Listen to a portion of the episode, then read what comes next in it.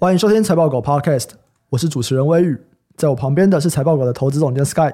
Hello，大家好。最近看到一个新闻，美国发生了史上最大的诈欺案，诈欺的人是谁？是美国政府，有两千八百亿美金新冠疫情的救济金恐被诈领。这个诈领是什么意思哦？根据新闻的报道啊，就是有一些人啊，他们会去拿死者或者是囚犯的社会安全号码去申请失业救济金，然后而且还跨州哦。就同一个人，他去跨州申请补助，然后政府也没有去查说，哦，你申请补助这个人大概是一个怎么样的人啊，或者是你是不是什么不安全贷款者？哦，他们也没有去交叉比对，反正你申请补助，他们就给了。那当然可以想象啦，在那个时候是一个政府想要赶快发钱嘛，赶快想要去补助民众，不然这个封城啊，各种的活动限制啊，然后大家都活不下去，所以政府当然会需要用最快的形式来去发钱。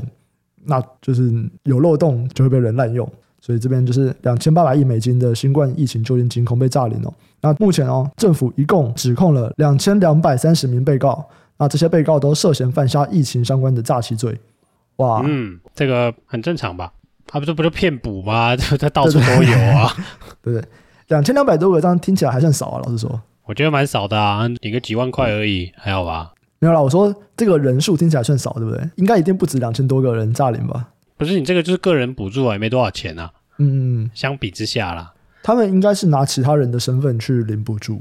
对啊，可是相比某些骗补的这些玩法更猛嘛，更多啊。哦、对对，他们是总金额可观啦，但人也蛮多的。这样子，他们总共是多少？两千八百亿除以两千，平均下来，哇，这个一个人也是一亿美金呢，很多吧？很多吧？我觉得这算法有问题吧？怎么可能一个人一亿美金？如果纯粹只是因为诈领这些东西的话，没有，他们是拿别人的身份诈领，懂吗？哦，所以有可能我一个人我就拿了一千个人身份，这样也是蛮聪明的啦。对，不错啦，一个好的赚头。对，就是好心都是会被滥用的，这就是为什么各种的配套措施一定要做好，对吧？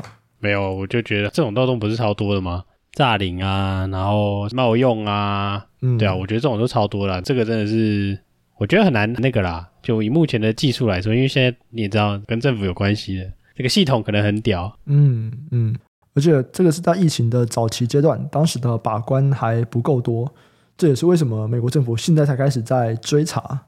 在当时我可以想象啊，当时应该就是一个急救章的一个做法，这样子。嗯，先发钱这是最重要的，没错，至少先让大家活下去。是的，好，然后还有一个东西我觉得蛮有趣的。就是最近那个 Mark Zuckerberg 上了 Lex 的那个 podcast，你有听那一集吗？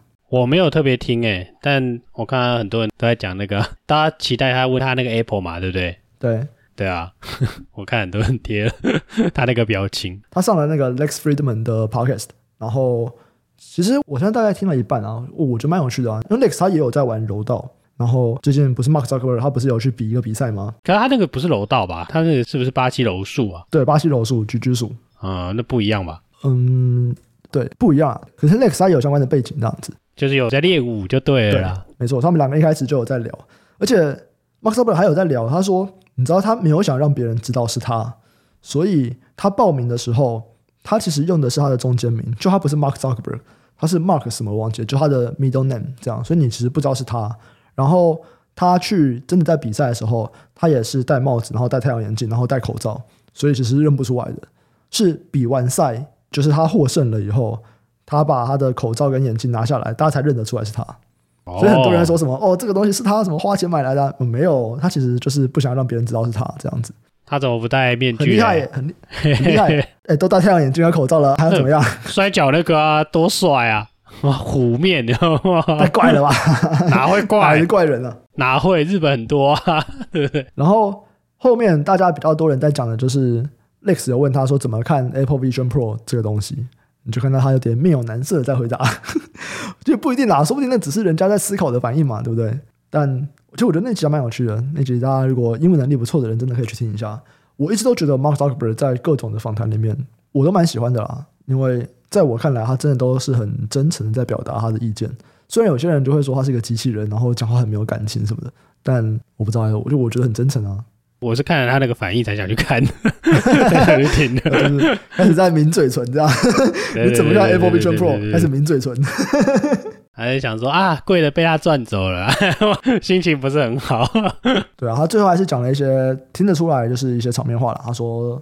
把生态系做起来，其大家都受益啊，这样子。不是，我觉得这个他也没讲错啊，就场面话是一定会讲的啦。嗯、对，对对，大家都要推这个嘛，只是说各显神通，他也只能讲这个啊，或者说他抄我，不可能啊，他也不可能讲这个。嗯，对啊，所以我觉得就跟我们之前聊的一样啊，这个东西最后到底会不会成功，就真的是一个未知，真的是未知，真的就是买了才知道这样。这一定是出了才知道啦。嗯，我觉得就很明确，你光看价格是觉得是没有量的啦，但是你要怎么样让大家都去买嘛？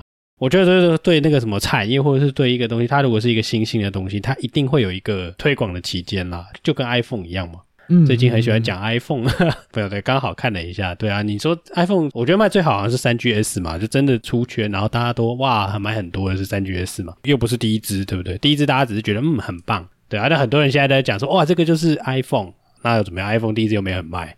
对，所以三 GS 才真正是爆红嘛，爆火嘛，三 G 啦，iPhone 三 G 嘛，第二再是三 GS，然后再是四嘛，如果我没记错的话，反正就会有一个那个啦，类似跨越鸿沟那个过程就对了。我自己观察几次都是这样子啊。对啊，所以我觉得就是目前不论你看好不看好，反正到时候东西出来了，你就是去观察那个东西的反应嘛。嗯，就是如果你是要投资啊，如果你是要做相关的生意，我觉得都还会有机会啦。除非你是要做新创啦，新创可能来不及啦。但是这个你要做相关投资，或者是说要代理某个东西，都还是来得及的。我自己觉得。没错，没错。你看 iPhone 出来了十几年了，对不对？你不管哪一年投资，都还是要搞头的。没有，前面爆发力比较强啦。对，你在三 GS 那个时候看到哇，干好屌，赶快狂买买爆。没有，你 iPhone 七、iPhone 八、iPhone 十、iPhone 十一进来的时候，都还是有搞头的，好不好？有啊，有搞头啊，只是说有没有赚那么多嘛，对不对？嗯、那个时候就哇，你好有搞头，跑去买宏达电，赚翻了啊，对不对？你现在看一看这个，跑去买其他的不一定会赚，因为它不一定会普及啊，你知道吗？嗯、我就是说有更多的资讯，可以给他判断，然后以过去来看，那个渗透率没有那么快啦。没错，这种东西都是非常漫长的过程啊。就像到现在还是有些人不知道什么是 ChatGPT 嘛，对不对？我们聊了 AI 聊那么久，真的还是有些人不知道什么是 ChatGPT，还蛮多的吧？要看岁数啦。我觉得如果你真的不需要使用你，你你也没有必要知道啊。嗯，对啊，我觉得这还蛮明确的，就对了。就是说这这是蛮直观的啦。我今天做的工作跟电脑没有关系，我也不用知道啊。对啊，我觉得这个就是渗透的过程，有时候是很奇妙的原因，可能跟这些也是有关系的啦。像。我们有一个朋友最近在一个工程师的像是小演讲，他分享就是使用 OpenAI 的 API 相关的服务，然后他有做一些调查，其实他就发现说，就算是工程师，还是很多人没有真的去使用过 OpenAI 的 API，他们顶多就是在使用 ChatGPT，然后没有真的去接 API 使用过，所以的确啊，就算是工程师，也不一定有这么的投入，或者是有这么多的研究嘛，或者参与，所以真的这个东西，我们大多数我们哎，未来就会变这个样子。嗯，它都不是马上变化的啦。对，像这个 Apple Vision Pro，它也是一样，它都是要非常非常久。尤其你今天跟生产力无关嘛，对不对？Apple Vision Pro 跟生产力不一定这么有关啊，或者是不一定每个人马上就会使用，它都会非常非常久的一个过程。像智慧型手机花了多久的时间，普及率才到五十趴？哎，这我有点忘记，但这个很好找啦，就是。嗯这个渗透率是容易抓的啦，然后那个价格的下降也是，它其实前面掉的速度算是快的。嗯，我记得很清楚，那个时候就是到一定程度，就是 iPhone 好像出到三 GS 还是四吧，然后那个什么中低阶的这些价格就已经探到大概两千块人民币了吧？哎，我看到了一个数字，哎，这也是在引用其他的研究报告啊。他说从一九九四年第一款智慧型手机问世，他的那个是那个吧，碰或是那个就是很大的 PDA phone 啊。对。他说要到二零二一年才有一半的人有。我之前有跟人家讨论过这个东西，我们觉得是跟电池有关。嗯，因为以前的电池那个时候锂电池太先进，那时候用的都是什么镍氢电池，就超重了。我不知道你有没有拿过啦，对，那种很重的手机，黑金刚什么小的 那种很大只的，以前的电池都很大嘛，就是因为镍氢电池的关系。那后来锂电池出来以后，手机才真的变小，所以跟那个应该有关系。但我们就算是从，比方说 iPhone 三好了，iPhone 三是二零零八年出来的，你看 iPhone 三二零零八年的时候，那个时候的市占率可能才三趴四趴。我说整个智慧型手机哦，它也是一样，要到了二零二一年，也是过了十三年以后，智慧型手机的渗透率才到了五十趴，就是每两个人就有一个人有。所以其实它真的也是，就算我们讲说，诶，这种 iPhone 三以后大爆发，这爆发也是爆发了十三年呐。就大概整个十年的长长的渗透的时间啦，但当然它这个算法没有算那个中间大家替换的那种啊，对不对？中间人换了很多次啦，对啊，所以这个销量可能会比那个高很多啦。哦，当然，当然，当然，当然，对啊，只是说这个渗透率的，它可能计算的方式是 overall 的手机嘛，包含 feature phone 什么的，对啊，所以它这个上升的速度很慢啦。嗯。但不管怎么样，重点是，嗯，这个东西反正在出来的时候，前两年大家还会看一下风向啦，对不对？动作比较快的，就像 AirPods Pro 这样子，这个可能一年之后或两年之后蔚为风潮嘛。但不管怎么样，还是会有一到两年的观察期啦，因为市场还是要反应啊，大家还是要接到推广嘛，对不对？所以保持着我们的结论，先做消费者，再做投资人。没错，我一直都是这么想的啦。就是跟我讲成这样子啊，我先买买看，我先用用看嘛。如果可以替代我十个荧幕，嗯，好，可以，对不对？对啊，我先试试看。这种贵的东西，我们需要有一些没错没错优质的评测，对对对，大家才有 feel 嘛。对，好，那我们要怎么样知道它表现好不好呢？要看新闻，怎么看新闻呢？哎，财报狗网站，我们现在做了一个新闻的总览页面哦，因为我们在做测试了，所以不太一定。你们如果到财报狗网站上面，现在可能就会看到新闻观点这个选项。如果没有看到的话，它就会藏在更多里面。你们会看到新闻观点，然后你在过去，你可能要到每一间公司、每一个股票的页面，你才会看到相关的产业的新闻，就财报狗新闻。但现在我们就做了一个汇整的地方哦，就是跟新闻网站一样，有个地方就把所有新闻全部列出来。所以大家现在到网站上面，到新闻观点的页面，就可以看到每天财报狗发的财报狗新闻。我们一天大概发可能八到十二篇左右这样子。那未来会变更多，我们会持续投入在新闻的部分，然后让大家了解各个产业啊、各个公司，然后美股公司的一些状况。哇，太棒喽！好，那接下来我们就来进到今天的主题。今天我们录音的时间是六月十四号周三，在前一天有一个很重要的发表会，就是 AMD 的技术发表会。那这次的重点当然就是在 AMD 的 AI 处理器 MI 三百。Skype 先讲一下这个 MI 三百这次的重点在哪里？然后它跟 NVIDIA 目前最新的 H 一百比较起来，它有哪一些优势，有哪些劣势？哎，通常这种都不能讲劣势了，要 大家都讲优势，对不对？应用情境哪里不一样？它比较后出啊，他一定说它比较屌啊，不然呢？不一定啊，人家是 NVIDIA 呢。哎，没有，人家是 AMD，AMD 比较后出啊。NVIDIA 之前人家比 NVIDIA 就是比 A 一百嘛，嗯，对不对？我就跟他前一代比啊，一定比他屌。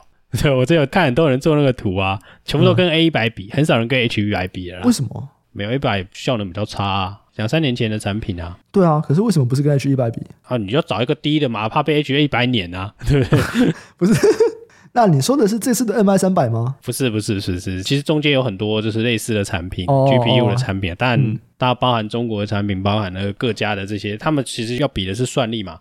就是这种算力晶片啦，大家都有在划水，就是在做这些事情，就是在研发这些东西。但是看起来做出来的，就大家都先拿 A 一百比啊，当然 H 一百比较晚出嘛。对。但是这个效能上啦，大家还是都是跟 A 一百这个产品去比拼就对了啦。嗯，对啊，反正大家一定会拿一些片面的，就是 cherry picking 嘛，这种不能说自己发表会之后看我做一个很烂的东西，我的东西比别人烂，对，不会嘛？对啊。他们这次的发表会。有拿来跟 H 一百或者是有拿来跟 A 一百比吗？就他们自己比的时候。有啊，之前就有比过啦。他自己之前发表的时候就有比过。不过因为我觉得命名很复杂啦。嗯，对，因为包含 NVIDIA 现在命名也很复杂了，所以我觉得这个要大家仔细看它的命名方式啦，就你才知道他在讲什么。因为他推了三款，他有推专门的加速卡，他也有推 APU，就是里面有 CPU 的，那就是比较像 Grace Hopper 啦。Grace 是 CPU 嘛，Grace Hopper 是一个 CPU 跟 GPU 都有。那它这次有推类似的东西就对了。就是我原本以为的最新鲜 APU 是 MI 三百，它是 CPU 跟 GPU 都有的。那它现在有只有 GPU 的版本，有 CPU 跟 GPU 都有的版本，那就是有很多版本就对了。就是推的是 MI 三百 A、MI 三百 X 跟 MI 三百这样子啦。对，所以我觉得就是大家要去理解这个，因为你这个比较是要 Apple to Apple 的嘛，你不能就是说啊，我今天拿一个 GPU 跟你这个 APU 比，人家这个用的东西不一样，你知道吗？都是用在资料中心里面 training，但是它可能用的地方不一样啦。没错，没错。对，它设计上、架构上可能会有些出入。反正不管怎么样，因为其实前一天的时候，那个 SemiAnalysis 哎就剧透了，真厉害，就是剧透王。对，SemiAnalysis 就一个神秘的网站，大家无聊可以看一下啦。对啊，他一开始就讲了啦，他就觉得我们大家不是都在讨论那个 HBM 吗？嗯，就是这个 High Bandwidth 的 Memory 嘛，HBM。嗯、HBM 的话，它光这一颗的 MI 三百的 HBM 容量就比 H 一百还要大，大六十帕。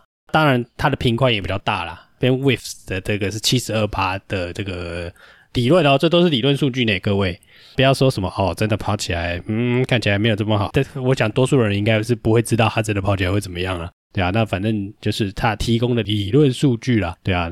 那简单的说，这个东西为什么重要？就是我不知道我们之前的那个有没有提过，这个就是过去算力的瓶颈，多数是来自于所谓的记忆体嘛。嗯，对啊，所以它加大可平方，加大使用的那个量，对啊，所以这样子高几率，如果只看这个地方啦，看起来就是效的比较好啦。如果说我们就比单片而已哦，我们就比一台而已。我们不要跟我说什么架构什么优化那个，我们先不要管那个，那个加进去我就不知道了，真的。就是单纯比规格，就是单纯比 spec，就是 spec 比 spec，那对它看起来就是比较快。这个在那个 AMD 的简报里面，他们其实就有说 HBN 的密度哦是 H 一百的二点四倍，然后它的频宽最高是 H 一百的一点六倍。那他就说这个东西代表什么意思？代表说你可以在这个晶片上面跑比 NVIDIA 更大的模型。对啊，那我觉得这个东西算是宣示说，哎，我这个东西就是比你好。对，对啊，那这是肯定的。这他的发表会啊，怎么会说我东西很烂吧？对不对？对啊，那当然，我们真的要比，还要比那个什么每瓦的计算的嘛，然后还要比耗能啦。对啊，有很多这种更精确的、更进阶的数值。那当然，这个我们没有人测过，所以我们一样是看他表演。但不管怎么样，现在看起来，我觉得有一个东西我比较好奇啦。他找 Hugging Face 的 CEO 去站台，你知道吗？嗯，有，我有看到这个。对啊，我觉得这个就哦蛮有趣的哦。我就说，嗯，找另外一边开源的这个去站台，看起来感觉有在想要搞一些东西就对了。对啊，嗯、就有点想要联盟的感觉。对啊，我觉得他想要做另外一个联盟啦。对，因为 NVIDIA 看起来它现在的生态系应该还是比较完整嘛，在 CUDA 那边的话，应该大家还是绑得比较紧密。那 AMD 他们如果想要追上，其实不止在硬体这边，他们在简单来说就是你的开发环境啊，你开发环境要怎么样做得够好，你的韧体这边。要够好，我觉得他们还必须要去跟很多实际在开发模型的人合作，然后看看说有没有什么瓶颈啊，他们能够去优化。是是是是是，所以我觉得这个蛮重要的，就是说是整个竞争也可能来自整个生态系了。嗯，对对啊，那就是它的这个架构嘛，然后再加上它的这个整个生态系，然后再加上它有直接配合的，就是这种 open source 的 AI 的这种，这有点像 GitHub 嘛，对不对？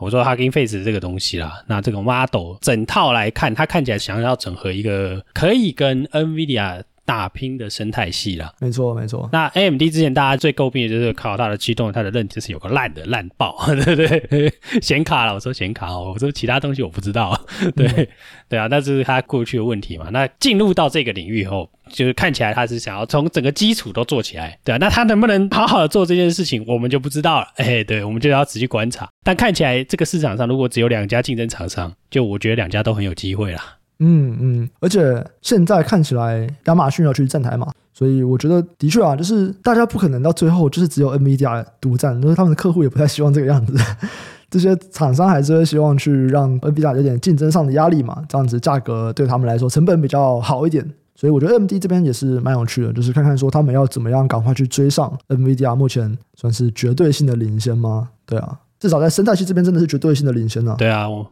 所以我一直觉得 AMD 很有趣啊，AMD 永远都是在做这这几年第二名了，第二名对。嗯、可是他的第二名，他就是很有竞争力的第二名，很奇怪的，嗯、就是他的竞争者都是第一大，就是在某一些市占都是比他高蛮多的哦。对，这都是碾压性的领先的。对，但就是弄不死他。他就是超屌，他就是可以弄一些东西出来，对，然后他的市占率还会上升哦。对，在这几年市占率还会上升，然后就让原本垄断的那家龙头就会很紧张，这样。对，我觉得 AMD 真的超酷，我是 respect，真的真的，我真的觉得超酷，就他什么都会啊，什么都可以弄个不错。对，就是他在这些竞争的领域，他都可以跟人家竞争，然后他还能不断的保持，哎，我就是第二名，我就是不会掉队。对，那你说你有什么东西，我一定可以推出一个东西跟你差不多，或者比你更好。他自己讲的嘛，还是说我东西就是好？那反正不管怎么样，客户就是。会采用，因为客户也不希望刚刚提到的就是 NVIDIA 一家独大嘛。那在它还有产能问题啊。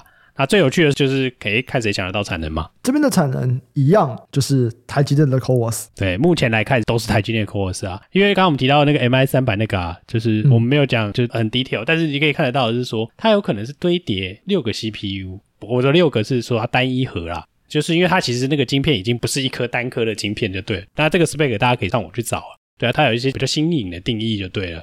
反正它有什么 AID，就是有两个或四个 AID 的 chiplet，对啊，chiplet 就是要用台积电的一些先进制程的封装把它封好。对啊，那这些先进制程的封装可能就会是我们刚刚提到 AMD 或 NVIDIA，他们到底能不能出货？哦，可能要靠谁先抢到上游的产能。那这个状况有点像二零二一年的 ABF，就是那种感觉，就对了。嗯对啊，ABF 那时候是说，哎，谁先抢到这个 ABF 载板的产能，你就可以出货这样。嗯嗯。关于这些东西，我觉得如果想要更深入的探讨，它真的都会需要对于我觉得所谓的 AI 专用的 GPU，或者我们在讲不管是 NVIDIA 的 A 一百、H 一百，或者是我们现在在讲的这个 AMD 的 MI 三百，其实它跟以前的 GPU 都有很大的不一样。就某种程度来说，它已经不是 GPU 芯片这个东西了。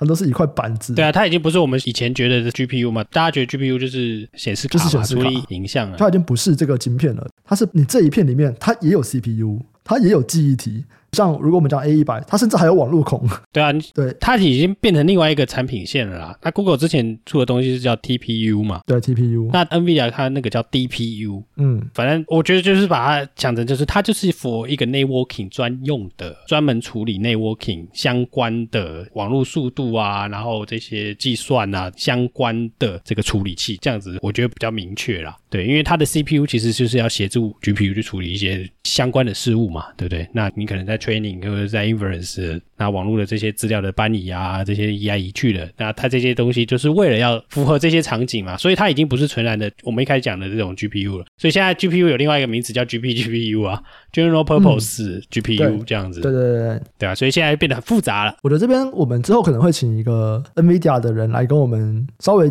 介绍一下，当然不会有太多的机密啊，就稍微介绍一下说，在过去 GPU 的发展到底是什么，然然后像刚刚所谓的 GP GPU 是什么，然后我们有聊到像 NVIDIA 的 CUDA，哎，它是什么？所以有一些东西可能聊一下以后，大家对于现在的这块板子跟以前的这块板子到底差在哪里会比较清楚一点啊，不然我觉得大家之后如果再看投资，哎，其实会越来越模糊。对对对，现在已经开始，我觉得像本来大家就想说，哇，AI 就是 NVIDIA。到这一个月，大家听到说，喂，台积电 CoWoS，哎，CoWoS 是什么东西？为什么需要 CoWoS？是什么意思？我觉得大家随着这个东西越来越被了解，然后它的技术、它的架构越来越被一些专业的投资人知道。我觉得，就算是一般散户投资人啊，在投资的时候，我们也要逐渐去了解它的细节是什么。那你要了解最好的方法，当然就是直接去摸那块板子啊。有人就是一个一个指给你看。但可能很难这样做，那我们就会请、哦。你现在可能是买不到那个板子啊，那块板子可能是很难拿到啊，而且又很贵，所以我是不敢用手拿。对对对，那所以我们如果现在我们来看 MI 三百这个东西，它可能跟 NVIDIA 的 A 一百 H 一百一样嘛？就是产能也会先卡在台积电的先进封装这一块。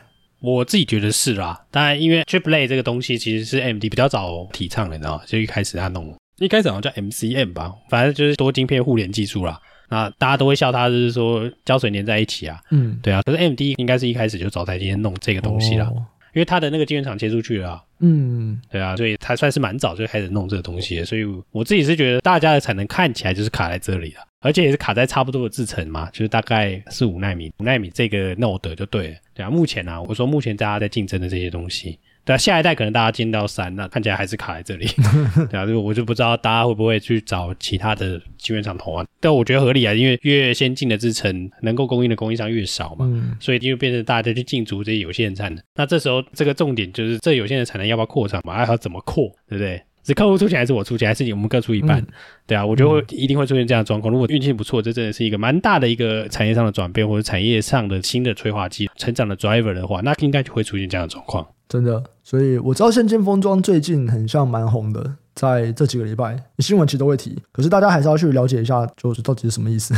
有封装也是有前后段的。对，其实先进封装是 C O W O S 嘛，对对啊，有分 CoWoS，、嗯、就是前面有 CoW，CoW 是一个比较难的，O S 比较简单，叫 On Substrate，对啊，反正就就是 Chip on Wafer on Substrate 嘛，所以是 C O W O S，对啊，前面那一段可能几乎都是台积电 in-house 在做了。后面那两个可以外包了，对啊，所以其实这个 CoWoS 这一段以前是基本上全部都在台积电，但是后来现在就我们刚刚讲，听起来产能很紧哦，那开始就有外包出来了嘛，嗯嗯，对啊，那其实如果你是设备的话，其实我们在讲的这些设备上，它是散在这里面每一段就对了，其实蛮复杂的。对，如果你问我说，哎，你可不可以把这个这一台排一排，然后排成这这一整层？我觉得没有人会派啦，除非你是台积电里面当然顾这个产线的老板，那你可能会。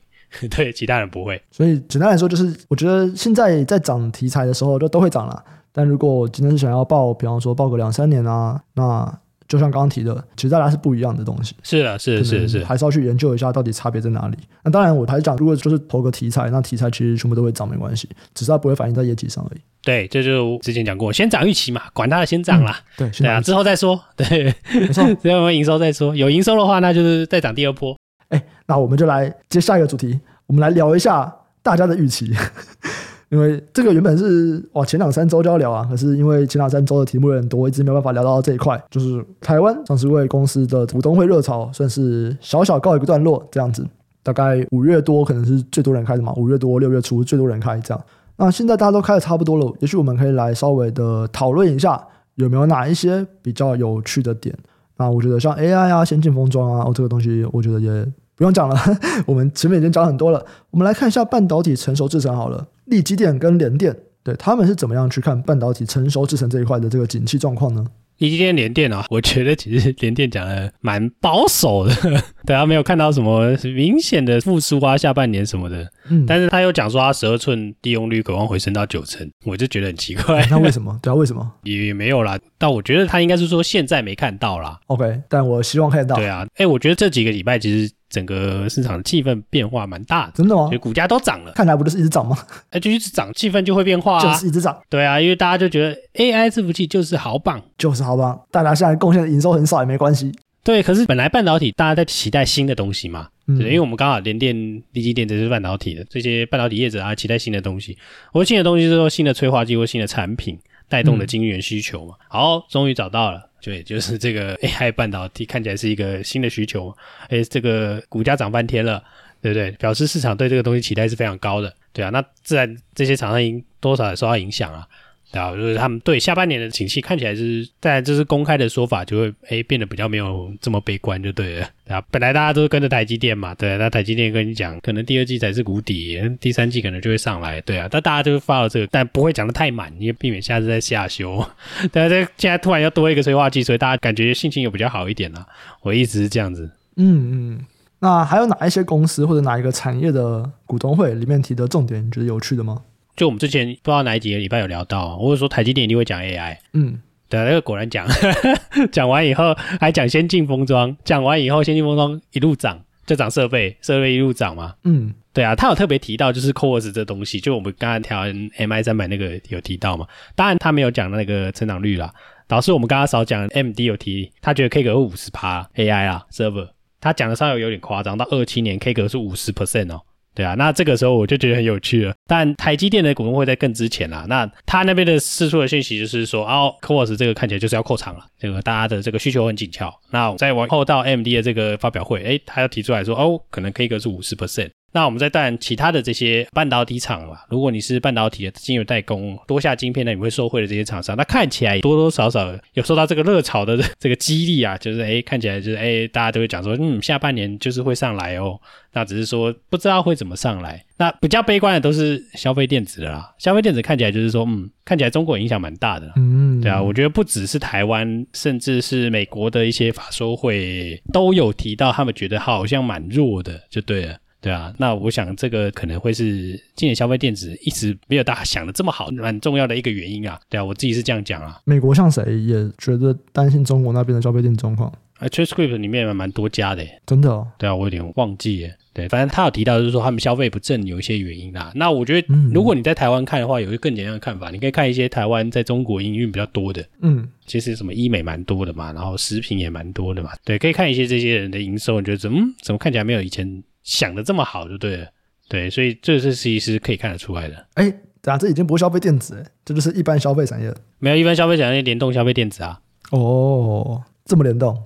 理论上是啦，对啊，那这是推估啦，因为你不可能看准啊。嗯，对啊，大家现在就在等六一八看卖的怎么样啊？电视的话，如果你是看电视这个东西的话，嗯、对啊，那今年股东会的重点就是 AI 啦，对不对？今年就你能够跟 AI 有关的，一定都会讲啊。对啊，你所有人都讲啊，台达电说什么集单啊，然后什么光宝科啊，你看他们股价涨爆，他一定讲啊。星星这也有关系嘛，所以他一定也会说啊，什么二五年会有更大的效益，预期在伺服器用板会拿到过半的市占。对啊，那双鸿就是说，诶，水冷散热几乎全部都是双鸿功啊，对，看好二五年会进入水冷时代，对不对？反正大家都会照他出的产品去讲啊。对啊，那英业达也是他觉得嗯会爆发，对，他股价也有爆发。对啊，那记忆体可能就是说，哎，客制化高频记忆体，像华邦电就是讲客制化高频记忆体，已经有很多人要来合作。爱普也是说，哦，我会 HBM，我会做啊，它的叫什么 VHN，嗯，反正听起来蛮奇妙的。对，那反正也会受惠 AI 这个趋势啊。不过我觉得这个大家知道，就是大家都讲 AI 的，AI 还有分 Edge 跟我们一般在讲 Open AI 这种云端的啦。对啊，所以大家要看的 Edge 可能要久一点哦。对，反正不管怎么样，蛮多公司都有提到，就是说，因为 AI 的这个热潮从这种终端延伸，一路延烧到供应链嘛，所以这个烧上来以后，大家整个 AI 的需求都有拉起来了，所以这个是应该蛮明确的。这是第一段。有没有哪个是你觉得你最想关注的部分？你说我最想关注的部分吗？如果是长线的话啦，我会蛮好奇这些记忆体厂的。记忆体对，就是长线哦。我是说这是长线哦，这是 Edge 的部分，嗯，就是未来终端的 AI 啦。这个是比较长线的东西，这个可能就对目前比较没有那个马上可以投资的标的就对了。但可以。那为什么是记忆体啊？因为像英业达他们其实也有提到说，他们其实，在 Edge 这边是有一些。突破，或者是有一些产品的，对，但应该说为什么要看 Edge 好了，因为 Edge 才有量啦。我们这样讲好了，哦，就是我在 Edge 在这种组装或者是电子零组件的话是很有量的，这是确定的。那只是说少量多样，目前看起来是这样嘛？对啊，这个会看的人比较少，因为它还比较早期。那 Edge 如果起来了，其实像 MR 或者是什么 Apple 那些东西，这其实就是一种终端嘛，对不对？那这些终端它其实就是一个 AI 可能会装载的一些终端的这些产品嘛。对啊，那只是说未来会有更多，就是你有可能不会是手直接会去拿，或者是直接会去使用的这些智能终端嘛。对啊，那这个美好的想象以前在智能家电的时候就讲过了。对啊，只是说未来看起来以前可能是智障家电了，现在装了 AI 可能就是稍微会智能一点，对不对？就是你的 智障家电 没有，我觉得我的 Alexa 还不错啊，干嘛这样子？可是它还是要先传回去嘛，对不对？对了，对了，对了，以后还不用传嘛，对不对？是更聪明了。我这是比较级，嗯，就我不知道我们讲了那么多 Edge，到底听众知不知道什么是 Edge？就是我们现在的 AI 基本上他们还是透过网络嘛，然后到 AI 伺服器里面经过运算以后，再把回答透过网络丢回来给我们。那其实你不是直接在比方说手机啊，或者是在你的智慧型家具上面，它就直接有去运算一些 AI 的东西，就不是，目前不是，目前都是透过网络到伺服器再传回来。那 Edge 就是说，没有你的装置本身，你不用联网，它本身就可以有 AI 的计算。对，很多基本上它在地端就把你算掉了。对对对对对，就是它就帮你解决掉这个运算需，所以回答会更及时，速度会更快。没错，那就是会有更多的应用啦。我只能这样说。对啊，我觉得这个听起来很屌，然后所以觉得可以关注一下啦。那其他的可能就是。我觉得可能大家对那个水冷或者说散热这一块就是蛮关注的啦。那我自己一直都有在关注嘛，我也就觉得这些东西好像可能会有一些改变吧。对啊，我觉得跟 AI 相关的这些 Semi 都会有一些改变啦，因为 AI 其实就是一个伺服器的高阶产品。对啊，那这个高阶产品的渗透率大家都很注意啊。对啊，这会是我自己觉得这个股东会里面目前看起来是最值得看的，就对了。嗯嗯，除了 AI 以外，还有哪些东西值得看吗？可能就是东南亚吧。东南亚，对啊，我你在东南亚运营的相关厂商，为什么是东南亚？不知道，大家都说中国人逃逃逃逃去东南亚，什么？什么？中国工厂逃去东南亚，讲出来逃逃逃难了。啊？没有逃到，就是大家都到东南亚去设发展发展，寻求新的市场。哦，对，okay 那其实有个重点是，哎，听说房地产炒翻喽，嗯，就是看起来股市很烂。什么越南股市看起来很烂，但听说房地产应该是有翻个三五成跑不掉。经济的火车头，下一个涨这股票了。对啊，哎，前几天不是有看到越南都缺电了，哦哦、太多人冲过来了，太多人哇！对啊，所以东南亚的这个经济起飞看起来是，我们也不能说起飞啊，好像本来就有在飞啊，飞更高好了，对不对？东南亚经济的这种供应链的转移啊。看起来真的是逐步在进行，因为第一对你一定要先拿地嘛，所以地就涨了，对啊。那这个拿完地以后，大家建造嘛，对，所以这个建造或者是你要真的要呃试产啊或什么的，对，所以这个电力供应都吃紧了，哇，这个看起来是真的有这个状况了。然后这个状况就是我预期可能不会只有短短一两年这样子，它可能会是一个三五年的一个趋势就对了。刚刚讲到中国出逃，让我想到，其实我们在最近这个十三 F 的季报解析，Frank 就有提。然后包含像这几天又有出来那个美国经理人的调查，诶，其实我觉得我看到一个现象，就大家都看空中国，然后美国经理人目前是看多日本啊，我不知道讲这个对不对，就是诶，金周刊最近也有一集特辑在讲说日本要起飞，然后讲说为什么这样，看起来日本他们在做产业转型这一块，或者是我在想要更多的创新这一块，哇，日本最近有一些蛮积极的一些作为哦。对啊，包括半导体嘛，就是他说半导体要重回日本制造。对，但我觉得都可以观察。对，然后公司治理也是，就是日本有非常多终身雇佣制啊，或者是比较偏家族的企业，他们也开始想要去引进更多的专业经理人，想要让整个商业环境变得更国际化吗？或者是更偏向欧美的风格，对，那这些东西其实都更吸引欧美的投资人去投资，是，所以我觉得，诶，日本现在看起来很像很不错。那东南亚的话，它就是起飞嘛，它就是从开发中国家成长的过程这样子。对啊，所以这真的是一个好，这跟马歇尔计划大概有八几趴像，没有吧？没有吧？马歇尔计划还是在那个民生建设上面吧。啊，这次改成科技建设啊，对对对，科技建设上啊，对啊，就很像啊。我觉得从 GDP 比，或者是不管你从什么角度比啊，就是反正中国现在被钳制了，那它很弱一点，但它这些的资源就会流到其他地方。嗯、那没错没错，你相比 GDP 的量体来看，它灌到每个地方，每个地方都会上去啊。嗯，有道理。对啊，这是一个很简单的比重嘛，光可能看人口就好了啊。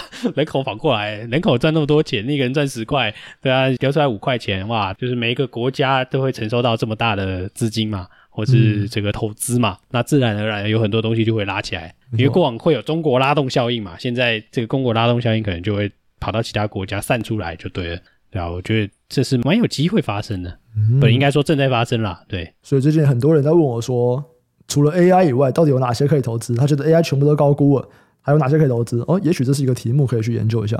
对啊，我觉得可以去研究所谓的东南亚的这个转移，这会是一个。嗯那不论是南进或是北进，北进就是去日本了，嗯，对啊，那我觉得都是有投资机会的，对啊，嗯、那而且有会提到的人其实不多，因为这个供应链的转移这个是有时间的。那上一波有印象吧？我不知道大家是不是两千年之前都有投资股票，对不对？两千年有一次嘛，就是两千年之前了，在一九九一九九。其实我觉得一八也算有吧，在贸易战那个时候也有。一八年那个太早了，那个我就比较没有那么熟了。二零一八哎，哦，不是，你说二零一八，二零一八那个很小哎、欸。我说的是大型的迁徙哦，中文贸易战那个，我觉得迁徙的幅度没有到非常大，嗯，就是没有那么 urge 说你一定要去。哦，对，但那个现在看起来就是哦，你一定要走，就是有些中国厂商是说你一定要分散一些出去，不然你在某特定地方是接不到单的，对啊，那我觉得可以看过去可能中国崛起那一段吧，就是中国是怎么变成世界工厂的，那它现在这个世界工厂要怎么急转到下一个地方，这种典范转移啊，嗯嗯嗯。对啊，我会觉得这个中间有蛮多可以思考。大家一六一七也炒那个市场有一阵子在炒那个南向嘛，对啊，对啊，现在真的要南向了，大家改炒 AI。啊，没有啦，开玩笑。对啊，但我觉得还是可以关注啊，因为真的有蛮多的公司其实是因为受惠这一些趋势而挂牌的，或者是说就进入资本市场了。对，所以蛮有趣的。对啊，蛮有趣的。听众如果有什么想法的话，欢迎分享给我们。对。我们也让研究员去研究一下，这样没错。好，那这集啊就先到这边。喜欢的听众啊，记得按下订阅，分享给亲朋好友，给我们五星好评。对节目有任何的建议或者任何的问题，都可以在 Apple Podcast 或者 YouTube 留言，我们每一集都会看。有业务合作的需求，请参考资讯栏的业务合作信箱。感谢大家收听，预祝大家端午节快乐，拜拜，拜拜。